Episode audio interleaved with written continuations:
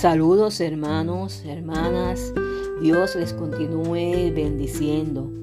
Gracia y paz para todos nosotros de Dios nuestro Padre y de nuestro Señor Jesucristo.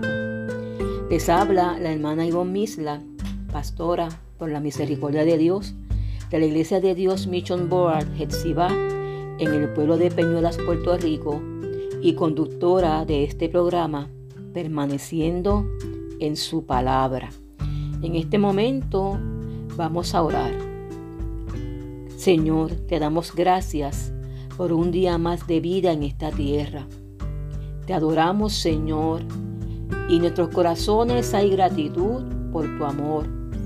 Hay gratitud, Señor, porque tú eres bueno. Hay gratitud, Señor, porque para siempre es tu misericordia. Hay gratitud, Señor, por tu Hijo Jesucristo, que murió y resucitó por nuestros pecados para darnos el perdón. En estos momentos, Señor, te rogamos por aquellos que sufren, por aquellos que están enfermos, Señor. Oh Dios amado, te suplicamos, ten misericordia de ellos, Señor. Ayúdales en este momento tan angustioso por el cual ellos están pasando, Señor. Trae sanidad, trae fortaleza, trae consuelo, Señor, de acuerdo a tu voluntad, Señor. Que, te que se haga, Señor, tu voluntad, Dios mío, porque tú conoces, Señor, todas las cosas, Señor. Y esto te lo estamos pidiendo en el nombre de Jesús tu amado Hijo y nuestro Salvador. Amén, Señor. Amén. Y gracias, Señor. Estamos eh, discutiendo y dialogando sobre el Salmo 119 y estamos eh, en los versos del 113 al 120. En, este momento vamos a, continuar eh, hablando sobre esta porción bíblica eh, del Salmo 119, los versos del 113 al 120. Y en este momento estaremos hablando sobre el valor, sobre la importancia que le daba el salmista a la ley, a la palabra, a los mandamientos, a los estatutos y a los testimonios de Dios en su vida. Y con este, este tema pues cerramos eh, el estudio de, este, de, este, de, este, de estos versos del 113 al 120 del Salmo 119. Comencemos pues. Encontramos que en el verso 113 y en el verso 119 el salmista expresa que amaba la ley de Dios. El salmista expresa que amaba sus testimonios y que esta aseveración el salmista la repite dos veces en, esta porción de este salmo. Por lo tanto, esto nos demuestra la determinación y la actitud y la posición que tenía el autor de este salmo tocante a la palabra de Dios, que era amar la palabra de Dios aún más este concepto de amar la palabra de Dios se repite en otras porciones de este salmo. Por otro lado, en el mensaje de Jesús a sus discípulos la noche antes de ser arrestado y condenado a morir, les dice que, que ellos iban a demostrar su amor por Él si guardaban sus mandamientos. Evangelio de Juan, el capítulo 14 y el verso 15, nos dice, si me aman, guarden mis mandamientos. Para nosotros, los seguidores de Jesús, amar su palabra es fundamental en nuestras vidas. Aquí nuestro Señor Jesús le dice a sus discípulos que si ellos dicen amarlo, ese amor se debe de reflejar a través de la obediencia a su palabra. La verdadera evidencia de que un, de un corazón, de que una persona, de que un cristiano ama a Dios es que guarde sus mandamientos. Y guardarlos no por temor, no por miedo, sino porque le amamos a Él. Apartarnos del pecado no por miedo al infierno, sino porque le amamos.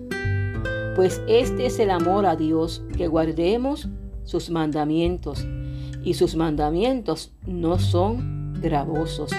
Primera epístola del apóstol Juan, capítulo 5 y el verso 3. Así que el verdadero amor es aquel que cumple la ley de Dios. Por lo tanto, cuando vivimos en este amor, no hacemos ningún, ningún daño, ningún mal al otro. No hacemos ningún mal a nadie. Al contrario, agradamos a Dios y respetamos a nuestros semejantes en todo lo que hacemos por ellos. Así que si nosotros amamos a Dios, debemos de obedecer su palabra. Y si nosotros amamos la palabra de Dios, debemos de obedecer a nuestro Dios. El versículo 114 nos indica que el salmista esperará en la palabra de Dios. Y uno de los retos más difíciles que tiene el creyente es esperar en la palabra de Dios. Es esperar en el tiempo de Dios. En este siglo en que estamos viviendo, que todo es tan rápido, que todo tú lo consigues rápidamente, no hay que esperar tanto. Qué difícil se hace esperar en el tiempo del Señor.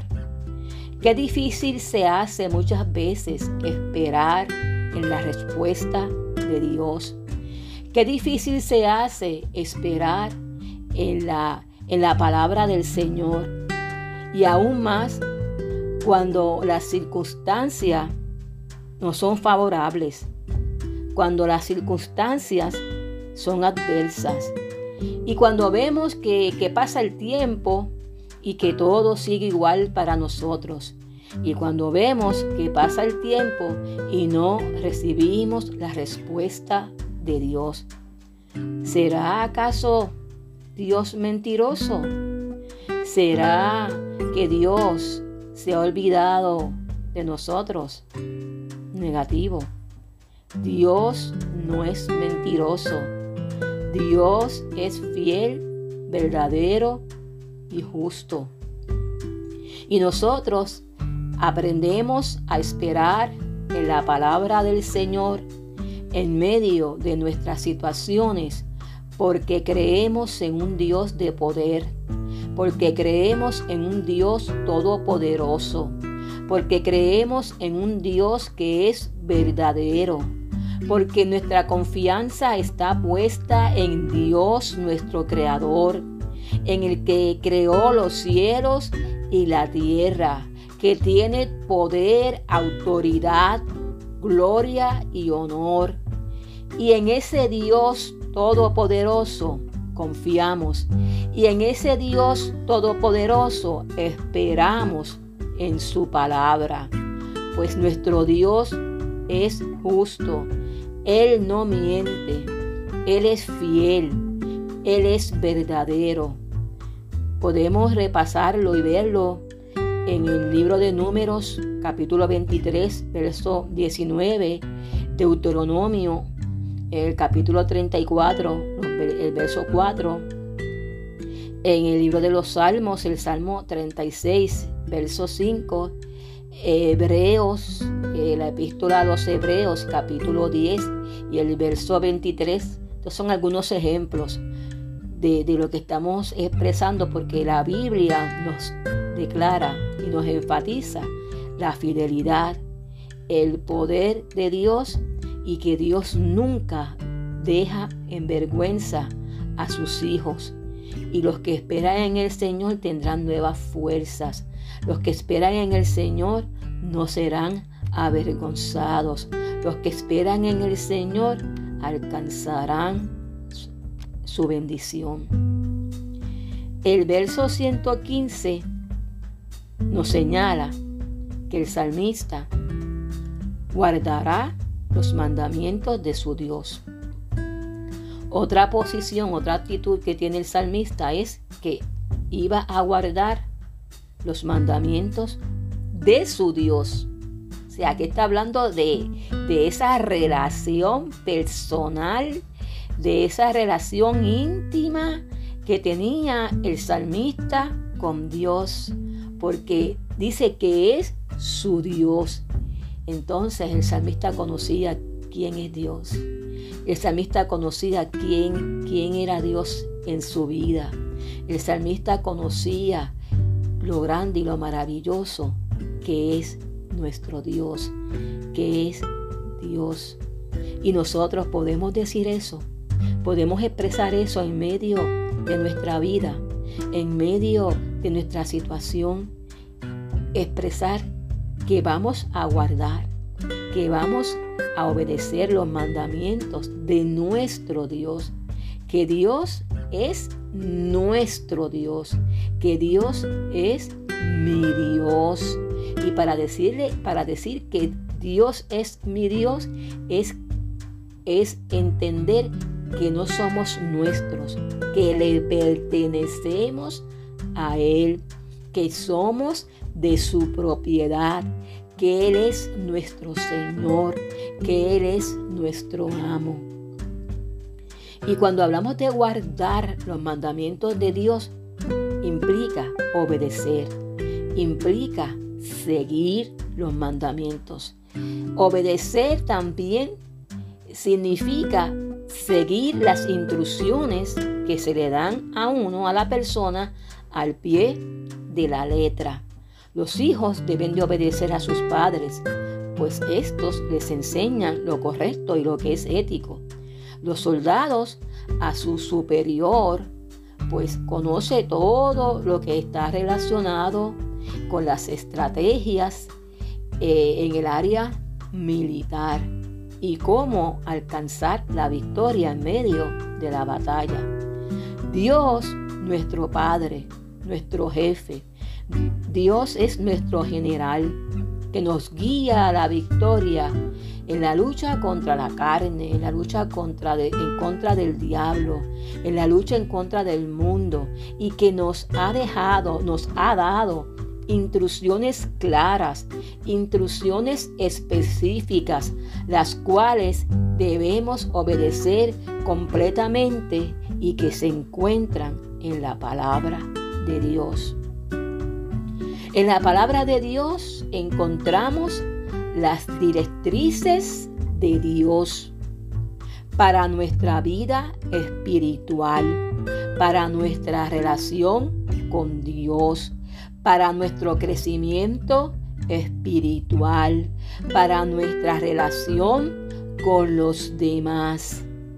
Y si la obedecemos completamente, eso es un punto bien importante que debemos de considerar.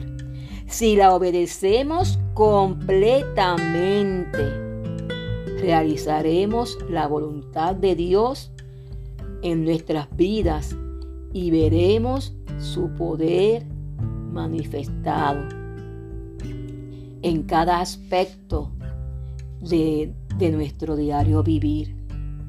Pero qué triste cuando hay, hay personas que piensan o que dicen que obedecen la palabra de Dios, pero con sus hechos, con sus actos, no reflejan que lo obedecen, no lo hacen.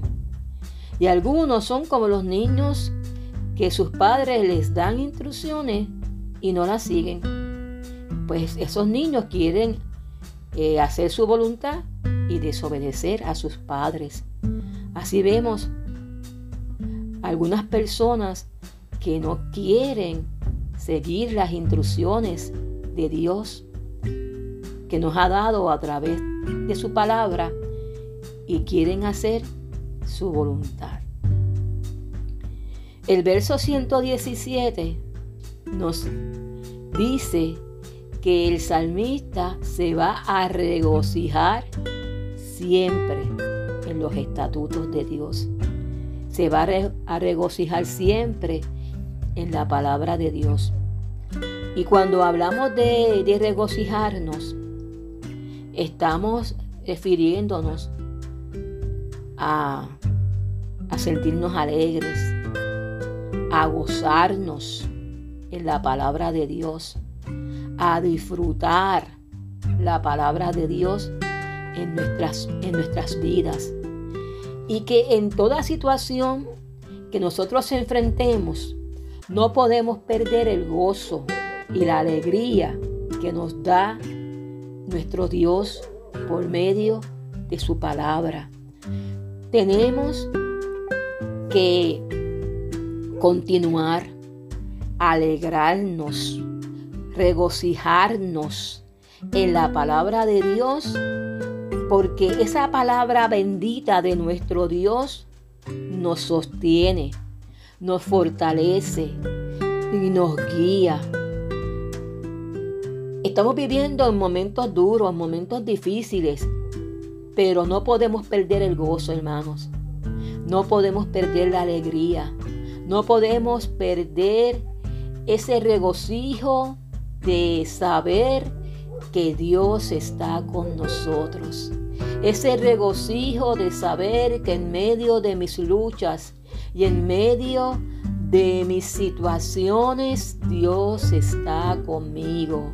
Dios me fortalece, Dios me ayuda, Dios me sostiene. Y eso tiene que provocar en nosotros alegría, tiene que provocar en nosotros gozo, aún más, hermanos, el saber que el Señor Jesús murió por nosotros en la cruz del Calvario, que somos salvos por su gracia, que somos salvos por su misericordia. Eso es motivo más que suficiente de gozarnos y alegrarnos en medio de las pruebas de nuestra vida.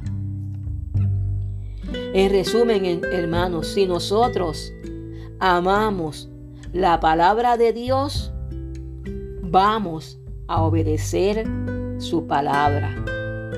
La guardaremos, la pondremos en práctica. Será real, será viva en cada aspecto de nuestra vida. La practicaremos.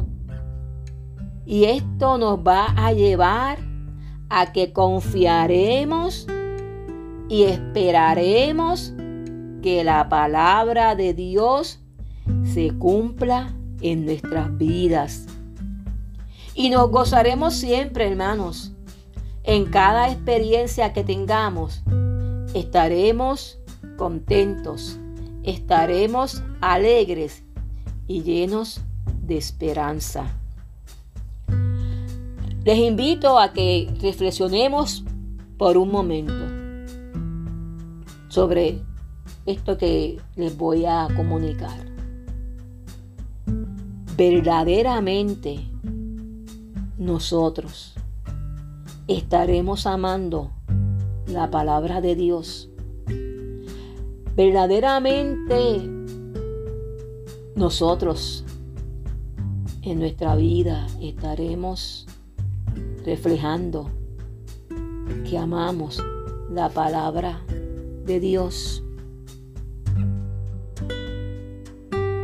¿Hasta qué punto estaremos dispuestos a obedecer la palabra de Dios? Algunos lo hacen por conveniencia. Obedezco cuando, cuando me convenga. Solo una parte, no toda la palabra de Dios. Otros la rechazan cuando son confrontados por la misma y no quieren ser corregidos, no quieren ser instruidos por la palabra de Dios. Qué triste es que lleguemos hasta ese extremo de rechazar ser corregidos, ser instruidos por la palabra de Dios y solamente obedecer lo que a mí me conviene. Algunos, por otro lado, no les gusta escuchar un mensaje bíblico, no les gusta pasar tiempo escudriñando y leyendo las sagradas escrituras. No les gusta escuchar mensajes donde se habla y se enfatiza el, eh, de Jesucristo, mensaje cristocéntrico. Y en cambio disfrutan de unos mensajes que se han convertido en motivacionales, charlas, orientaciones, donde se exalta al ser humano y no a Jesucristo. Mensajes sumamente humanistas, donde se exalta a la obra y no a su creador. Y muchos se han convertido en seguidores de hombres o de mujeres, pero no en seguidores y hacedores de la bendita y poderosa palabra de Dios.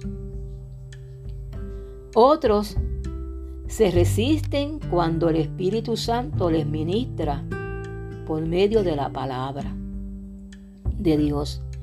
No permiten que la palabra de Dios cambie sus vidas. Han endurecido su corazón a la voz del Espíritu Santo. No hay crecimiento en sus vidas. Han hecho de la vida cristiana un club social. Le han puesto límites a la voluntad de Dios en sus vidas. Pero qué bueno es saber que todavía hay personas, todavía hay cristianos que sí obedecen toda la palabra de Dios, que sí se someten a la palabra del Señor, que sí conocen la palabra del Señor, que sí permiten que la palabra del Señor guíe sus vidas, que sí permiten que la palabra del Señor los dirija en toda decisión de sus vidas, que la palabra de Dios es real en sus acciones, en su conducta, en la manera de vivir, en la manera de comportarse, en la manera de actuar. En este tiempo y en este año 2021 ha sido un año de grandes retos. Y hoy en día, como en el tiempo del salmista, para el cristiano es bien importante amar la palabra de Dios. Es fundamental obedecer la palabra de Dios de corazón. Hay que leer la palabra de Dios. No podemos identificarnos como cristianos si no sacamos tiempo para leer, para estudiar, para meditar en la palabra de Dios, para que esa palabra de Dios crezca en nuestros corazones, para que esa palabra de Dios nos haga crecer, para que esa palabra de Dios nos haga cambiar, nos haga madurar, para producir un buen fruto. Permitir que esa palabra de Dios nos guíe, nos sostenga más que nunca en este tiempo en el cual usted y yo estamos viviendo. Es necesario, es de vital importancia que nosotros podamos obedecer completamente la palabra de Dios, que podamos leer esa palabra y que esa palabra llegue a nuestra mente, a nuestro corazón y produzca ese cambio que el mundo necesita ver en nuestras vidas para que crean en nuestro Señor. Y el verso 120 nos dice, mi carne se estremece por temor de ti, y de tus juicios tengo miedo. Y la nueva traducción viviente nos dice, me estremezco por mi temor a ti. Quedo en temor reverente ante tus ordenanzas. El salmista nos dice que tiembla, que se estremece ante la presencia, ante la palabra de Dios, ante la presencia de Dios. Y nosotros debemos tener esa actitud del salmista de reverenciar, de honrar y reconocer la palabra de Dios en nuestras vidas. Prestar la atención debida a la palabra de Dios. Cuánta irreverencia hay a la palabra de Dios. Cuánta falta de interés hay hacia la palabra de Dios. Produciendo entonces cristianos raquíticos espiritualmente y mediocres en su servicio a Dios y a los demás. Entendemos que la posición del salmista era amar la palabra de Dios, que esto es la base de todo. Si amamos la palabra de Dios, la obedecemos. Y si obedecemos la palabra de Dios es porque la amamos. En el Evangelio de Juan, capítulo 20 y el verso 30, 30 y 31 nos dice, hizo además Jesús muchas otras señales en presencia de sus discípulos, las cuales no están escritas en este libro. Pero estas se han escrito para que crean que Jesús es, que Jesús es el Cristo, el Hijo de Dios, y para que, para que creyendo tengan vida en su nombre. Que el Señor nos siga ayudando a amar y reconocer su palabra en nuestro diario vivir. Ellas son las que dan testimonio de Jesucristo y nos guían a la vida eterna. Tenemos una, una gran responsabilidad y un gran desafío ante la palabra de Dios. Oremos. Señor, gracias por tu palabra, porque nos señala el camino de salvación. Que tu palabra, pues tu palabra es eterna. Que cada día que pase en nuestras vidas sea reflejo de que amamos, obedecemos y esperamos en tu palabra. Que ese gozo siempre perdure en nuestros corazones. En el nombre de Jesús. Amén. Dios les continúe bendiciendo. Paz.